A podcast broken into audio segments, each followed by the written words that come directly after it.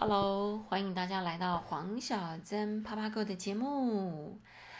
今天星期四，我们来聊聊人生的那些事好了。上周我们已经聊过了结婚，这周呢，那我们来聊聊生小孩好了。你想生小孩吗？你喜欢小孩吗？还是你不想生小孩呢？这些都没有关系。但是，身为一个女人，我希望给大家一个小小的建议：不管你要不要生小孩，或是想不想生小孩，在你人生过了三十岁之后呢，你可能先要去做几件事情。第一件事情呢，你要定期去做呃子宫颈抹片检查；第二件事情呢，你要去搞清楚你的呃卵巢功能指数。啊，这些都是你需要额外去做检查的部分。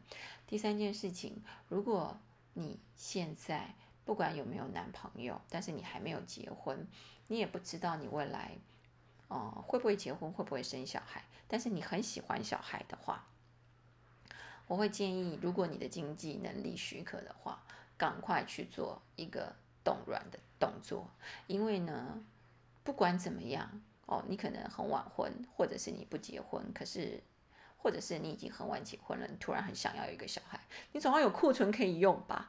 不要像姐姐我，好不好？到了年纪很大了，终终于想要生小孩了，可是呢，已经没有库存，好不好？你根本没有库存可以用，那你就要不断的打排卵针，哦，不断的去做做人人工受精啊，还有做试管这件事情，哦，因为我在。呃，三十七岁结婚之前呢，事实上有先去做一些婚前的健康检查，因为这是必要做的嘛。那那个时候就有发现，就是医生就有告诉我，我的卵巢功能指数比一般人差，就是已经在下降，在走下坡了。他就说，嗯，你要早点生小孩哦，最好一结婚之后就。就就马上生小孩，因为你的卵巢功能指数比一般人来的差，已经在走下坡了。我就说哦好，那那时候后来因为我就回台湾工作了，那那时候我的工作非常忙，那我老公也外派在苏州，那我们第一个我们两个分隔两地，然后呢我自己的工作是十五天在台湾，十五天在深圳，也飞来飞去，就这样子，啊过了两年之后。已经来到三十九岁，我才发现，哎，我即将迈入一个四字头的年纪了，好像应该要好好认真的努力的来生小孩。所以呢，我又去找原来那个医生，结果被医生骂个半死。医生说：“我不是跟你早就跟你说了，你的卵巢功能很差，你为什么拖这么久才来？”我就说：“因为我工作忙。”他就说：“那现在甘愿来生小孩了？” 我说：“对，好。”可是后来那那个时候，你呃还有大家要注意一件事，就是你要去做这种检查的话，不是只有女人的事情，老公也要配合，因为有些时候你会发现根本不是只是女方的问题，可能先生也有问题。当然啊，我先生也有跟着我一起做检查，但是他的精子的量跟精子的值，就是活动能力都不错，所以问题就是出在我身上，就是我的整个排卵功能比较差。那当时还是可以。呃，透过那种排卵，就是打排卵针哦。但是在这个之前呢，医生还是会建议，就是说，可能先用基础体温，然后呢，嗯，每个月去时间到了要做该做的事情哦。先四个，嗯，四个两三个月真的没有办法的时候，医生就说好，那我们开始进行第二步，叫做人工受精。人工受精呢，就是女生打排卵针，然后呢。打了排卵针之后呢，照超音波看有几个卵，然后医生会进行取卵的动作。那老老公也要把精子排出来，然后反正反正就是在医院放在盒子里面，然后交给反正医生，医生会做在体外先做人工受精，然后再做植入的动作。那当我在要做这一个过程的同时呢，有一天呃还没有打开始打排卵针，还在做基础体温的时候。的时候呢，就发现哎，我在 MC 不该来的时间有一点点 MC，我以为我怀孕了，我就很赶快去看我的妇产科医生。医生说抽血嘛，反正抽血就会知道。他说你没有怀孕啊。我说哈，那为什么？他说嗯，他也觉得怪怪的。他说这样的好了，我帮你排一个专科医生看好了。我说哦好，我还没听懂什么叫做专科医生，他就拿起电话，然后通知那个护理长，就跟他说：“哎，你帮那个黄小珍挂一下那 cancer 科的什么什么什么什么医生。”我一听到 can，我说 cancer，他说：“哦，别紧张，我们疑似，所以呢，我觉得还是找专科医生来会诊一下会比较好。没关系，你就今反正今天可以，你就顺便去看一下。那去到那里的时候，专科医生就建议啊，同时在做子宫颈抹片检查跟。”呃，切片，我说，可是我上个月才做过子宫颈抹片，我我是每年都有在做子宫颈抹片检查，检查出来正常啊。他说没关系，我们再做一次看看好了。那一个礼拜后会出报告，就叫我下一个礼拜再来看报告。那下一个礼拜，我还记得那天是礼拜三的下午，我就到医院去看报告。就医生说啊，一个好消息，一个坏消息。我说啊。什么？他说好消息呢，是你子宫颈抹片正常。我说那坏消息，他说坏消息是你的切片异常。他说有确定有有 cancer 的那个细胞在里面。我说那到底是怎？那那那那那怎么会这样子？他就说嗯，那你有没有常听过有些人每年都做健康检查，可是呢，一发现癌症的时候，有可能就是末期。我说对啊，为什么？他说，因为每一个癌症它的发展的速度，还有跟每个人的体质都不一样。基本上每个人的身上都有癌细胞，那你有些人会跟他共存共亡哦，就是共存到你死亡之后都不会发作。可是有些人呢是有可能一发作就有可能速度很快，你可能会知道有些人一发作可能是三四期，他可能过了两三个月就就就上天堂。可是有些人可能是一样是三四期，可是他却能够颐养天年，那是因为每个人的体质不一样，还有态度不一样，面对事情的态度不一样，处理的方式不一样，都会去影响 cancer 的发展的进程。我说好，那我现在该怎么办？他就建议我说做锥状切除，反正子宫颈这种菱形基本上，哦的的的前期都是先做锥状切除，然后去分析细胞，看细胞细胞有多大。然后他说：“那你可能回家再跟家人讨论一下。”我就说：“哦，好，知道。”我出了房门之后，就拿着我的报告。说实在，那时候我手有点在颤抖，因为听到自己得到 cancer，这是人性的反应。那我就赶快打电话给我妹妹，因为我妹妹本身是护士，而且是 cancer 科的护士，而且也是妇产 cancer 科的护士。那后来已经转职到保险公司里面去做。呃，专职的核医疗险的保险员，呃的的内内部人员，那我就打电话给他，他跟我说，你马上 copy 病历，然后他帮我挂他以前跟诊的专科医生，那是荣总的一个叫严明贤医师，他是台湾癌 cancer 腹癌 cancer 的权威，然后。礼拜五晚上，我们就马上到医院去挂门诊。挂门诊之前，我妹跟我说：“待会你什么话都不要讲。”他说：“因为这个医生脾气不好，他说他最讨厌人人家乱问问题，所以你不要问，我帮你问就好了。”我说：“哦，好。”然后进去之后，医生就说：“嗯，那你觉得你想怎么做？”我说：“那医生，我需不需要再重新再做一个病理报告？”病理报告的的动作，他说不需要，因为我们是在马街医院做的。他说马街病的病理报告准确率还蛮高的。如果我是在一般外面的小诊所做的话，他有可能会叫我重做，重做那一些报告，哦，就是呃切片。他说，但是因为是马街医院出来的报告，他觉得准确率还蛮高的。我说那现在怎么样？他说就是做锥状切除。那我就开始在在跟医生讨论，因为。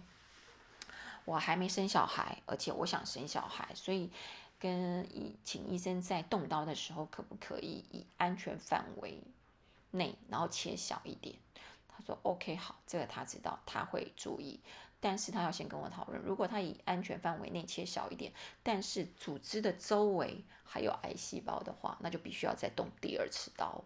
哦，这个他必须要先跟我谈哦。如果说是一般的那种，你你你想想看，我那时候准备在做，已经三九岁、四十岁，有些人可能已经生过小孩了，可能生了两三个小孩，他后面没有生小孩打算的话，那医生可能会开刀的范围会比较大，因为以切干净为最高指导原则嘛。所以那种动下刀的方式会有点不太一样。我就说 OK 好，没有问题。然后再来就是说，医生是说。实际上，这个这个刀算小刀，所以当天开完，当天就可以出院了。因为在去医院之前，我有跟我姐讨论，呃，因为我的保险是我姐在负责的，所以我就跟她说，那我要住院还是不住院？她说，哦，我因为我的保险的医疗险跟住院险跟开刀险都买的很高，所以她建议我就是住院三天，哦，这样子比较划算。OK，她说你就是直接住单人病房就对了，我就说哦好，然后就跟医生讨论，就说，哎，我要住院，然后我要住院三天，我要自费住那个单人病房。医生就说好，没有问题，然后就开完刀，啊，开很顺利的开完刀，开完刀之后，医生就说 OK，我没有问题，那个安全范围之内。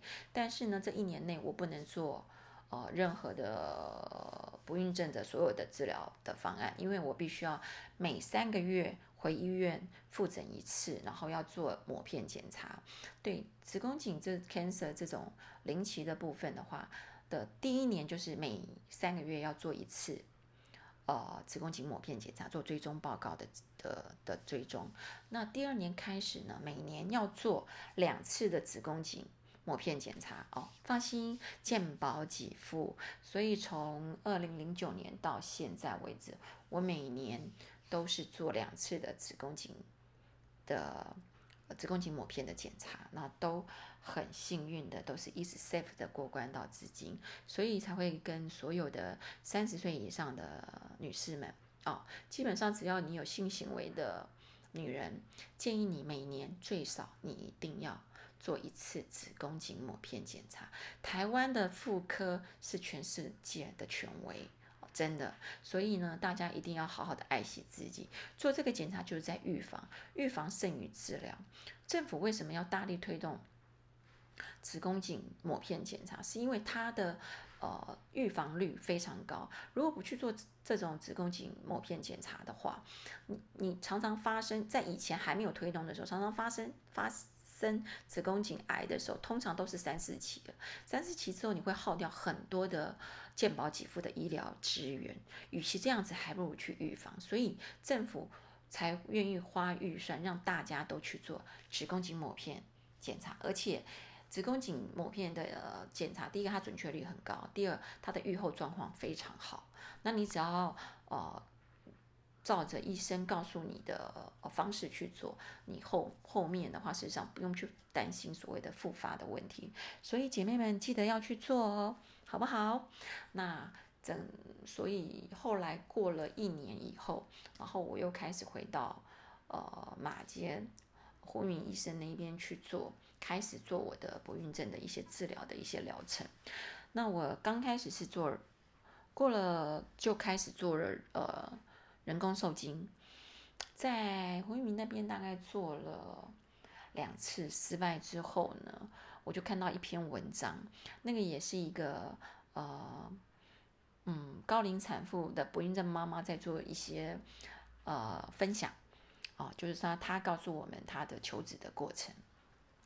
她说，事实上有些时候啊，求子之路就是呃病患跟医生的缘分也很重要，所以呢，你可能给。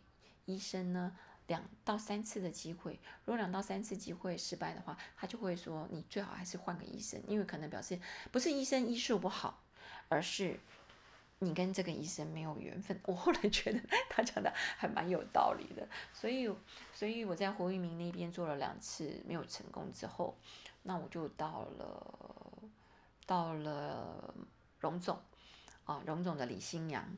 医师，他是一个很认真，然后也是很负责任的医师。医师那里去做，再加上就是，哦，我之前之前那个手术也是在 cancer 手术也在荣总做的，所以我去那边复诊的时候就问了那个护理长，我就问他说：“哎，你们荣总有没有比较好的不孕症的医生？”他说：“哎，我跟你讲，我帮你推荐那个李新阳医师，他非常帅，搞不好你看到他你就怀孕了。”我说。这位姐姐，你也太夸张了吧！后来我去找了，后来我就到了龙总去找李信阳医师。李信阳真是真的是一个非常非常非常好的医生。我第一次看完的之后，就是做抽血报告，然后呢打完第一个疗程打完之后，医生竟然给我他的手机，我吓一跳。他说下午的时候你打这个手机给我，我告诉你今天抽血的指数。我心想，我说医生，这个是你的手机吗？他说对，我第一次碰到。医生主动给病患手机，他每个病患都给手机。因为他知道我们是那种不孕不孕症的妇女，然后都是高焦高焦虑患者，你知道吗？他觉得他亲自跟我们解释会比较好，这一点让我非常感动。因为基本上一般我们去其他的医院在会诊的时候，通常都只会告诉你，你打电话来问护护理站，然后跟他讲病历号码。护理通常都是护理师告诉你你的指数怎么样，后面应该是怎么做。那李新阳医师是真的一个非常负责任的医生，然后在这边做了也是做了几次的人工受精失败之后呢，哦，我就跟医生说，医生我们直接做试管吧。医生说啊，他很犹豫，因为他很怕我花了钱。因为做试管是一个非常昂贵的疗程，那因为我我本身排卵的排排卵的数字很少，我每次人家一打排卵针，可能年轻美眉可能十几二十颗的都有哦，最少也会有十颗，可是我每次打完出来可能就是两颗三颗，那你从两颗三颗里面还要再挑好的卵子出来，然后再跟精子结合做受精，然后再植入进去，事实上。他怕我们花太多的钱，我说医生没有关系，我说我已经到这部年这这把年纪了，我已经没有时间再耗下去，我在乎的是时间，因为我现在是在跟时间赛跑。然后后来我就在我也在荣总那边做了两次的试管，然后一样还是失败。然后失败之后，事实上每次失败就是一个考验呐，就是从天堂掉到地狱，然后你需要。一定的一个疗程，就是要需要疗愈，擦擦擦擦眼泪，大哭一场。疗愈之后呢，我就依然告诉自己，就继续努力吧。因为，呃，生小孩求子的这条路，有些时候是真的是非常的艰辛。因为像我是学从电子业出来，我们一直很相信一件事情，这件事情为什么不成功？不成功一定有不成功的原因嘛。我们就把不成功的原因找出来，然后努力的去修正，你就一定会成功。哦，这是那种科学的想法，我们坚信人定胜天。可是，在求职这条路，你就会真的发现，人真的太渺小了。身体的机能，当你慢慢在衰退的时候，无论你再有钱，都没有用。就像就就像老跟死这件事情，在任何人前面都是平等的。你并不是因为你很有钱你就不会老，也不并不能因为很有钱你就不会死，是不是？所以我那时候就会开始变得很无助，因为你会觉得你已经把所有的可能性都已经想到了，然后非常努力的去做，可是有些事情不是，并不是努力就一定会成功，所以我才会建议所有的呃女性朋友们，如果你现在还没有想要结婚，或者是还没有想要生小孩，这些都没有关系。先你先去搞清楚你自己的身体的状况。那你的经济能力如果许可的话，赶快先冻卵，先冻了再说，对不对？我就说嘛，有库存你不怕嘛？到时候反正要不要用的决定权在你身上。可是你不要像我，到了这把年纪，我若三十岁知道我一定去冻卵，因为没有人跟我讲这件事。对不对？所以我现在跟你讲这件事情，如果你的你的经济能力许可许可的话，你赶快去冻卵呐！等到你四五四十岁，甚至你五十岁的时候，你那时候找到一个好对象，你想结婚想生小孩，你有库存，你不要怕，好不好？那。剩下的东西我们留到下一集再讲，因为已经夯不啷当讲了二十分钟，大家应该有点口渴，我们喝喝茶，喝喝咖啡。下一集我们继续聊天去，黄小珍啪啪购我们下集见。